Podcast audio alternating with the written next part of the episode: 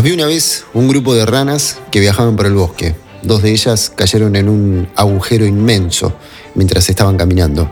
El agujero era tan profundo que parecía imposible salir de él.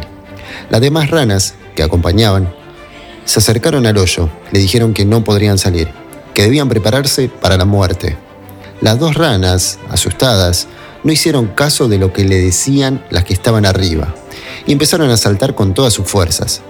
Probablemente nunca habían dado unos saltos tan altos. Aún así, por mucho que lo intentaban, no conseguían salir del hoyo. Las otras ranas desde arriba no paraban de decirles que era inútil, que nunca iban a conseguir salir de ahí. Y de nuevo les decían que debían prepararse para morir. Una de las dos ranas escuchó y se rindió. De repente se desplomó y murió. La otra rana, sin embargo, siguió saltando sin cesar, tan fuerte como podía y sin rendirse.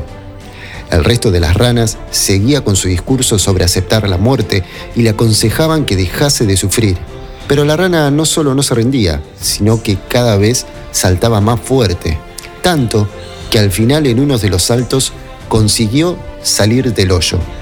Cuando salió, las otras ranas le preguntaron, pero ¿por qué no hiciste caso y aceptaste la muerte? Sino que además saltabas más fuerte. La rana les explicó que era sorda y que no había escuchado nada de lo que decían. Al verlas asomadas alrededor del hoyo, pensó que la estaban animando para poder salir.